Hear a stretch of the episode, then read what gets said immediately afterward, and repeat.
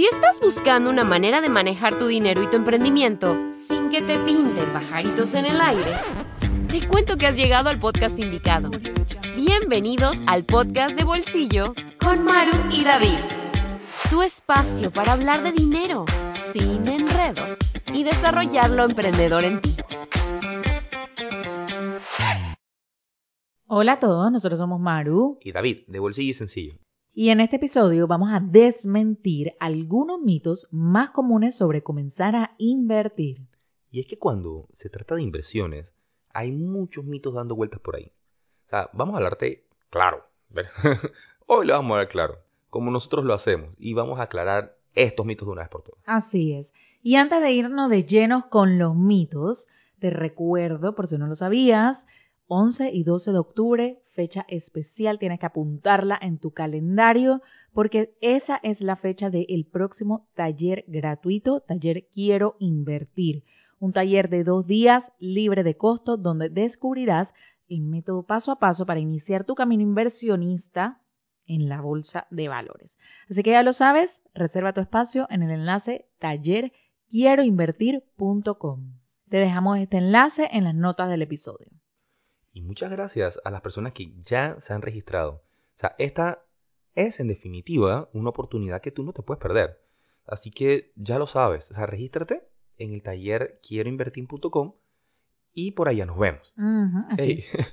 Ahora sí, vámonos de lleno con el episodio. Vamos a entrar en materia. Miren, eh, hay muchos mitos que nos detienen a la hora de comenzar a invertir y aquí vamos a desmentirlos de una vez por todas. Número uno necesito demasiado dinero para comenzar. No necesariamente. Todo depende de la opción de inversión que tú elijas y la cantidad de capital que mantengas disponible. Pero hay inversiones que puedes comenzar con 50 o 100 dólares. Imagínate, claro.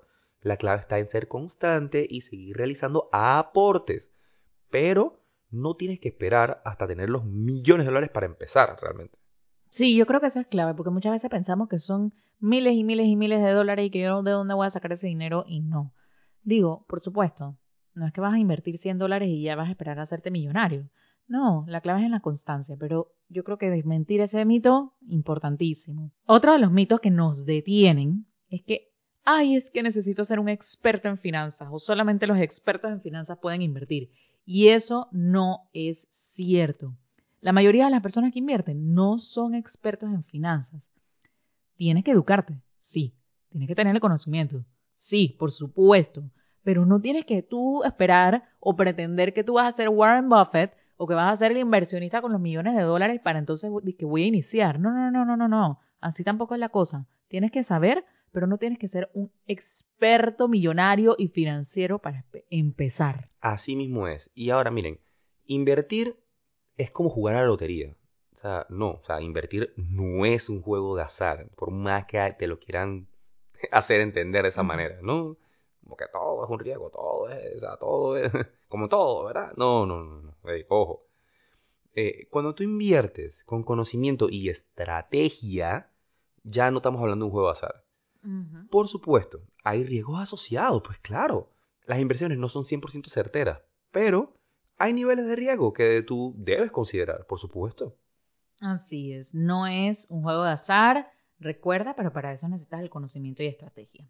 Y en el mito número cuatro es, que he escuchado esto también varias veces, es que bueno, no, es que en la bolsa nada más es invierte en acciones y no, no, no, no, no, no. Por supuesto que están las acciones, pero la verdad es que hay varios instrumentos en los que tú podrías estar invirtiendo, no únicamente en acciones. Y yo creo que eso es algo muy positivo, porque tú también puedes diversificar no solamente en instrumentos como acciones, ETF, bonos, eh, fondos, etcétera, sino que eh, también puedes diversificar en industrias y muchísimas otras cosas, lo cual es muy, muy positivo y hace que disminuya también tu nivel de riesgo. Así mismo es. O sea, y miren, o sea, invertir en la bolsa de valores eh, tiene muchos mitos, ¿verdad? Dando vueltas alrededor, pero mira, este es uno bastante repetitivo, vamos a decirlo. Eh, y es que es invertir en la bolsa de valores es complicado y requiere demasiado tiempo. Eh, esto hay que tomarlo con un grano de sal, ¿no? Hay opciones de inversión, tanto activa como pasiva. El estilo de inversión activa es el que implica una gestión más profunda y un análisis mucho más detallado.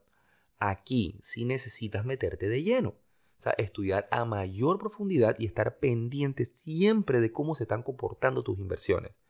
Por otro lado, el estilo de inversión pasivo es en el que tú eliges instrumentos mucho más sencillos de analizar y en los que no tienes que estar activamente ahí. Claro, esto también trae consigo ciertos drawbacks, ¿no? Ciertos, ciertas cosas que tú que, que, van a ser un resultado pues de la naturaleza de una inversión y de otra, De, los diferentes estilos. De, de, eso, de eso, eso lo hablaremos con más calma. Así es.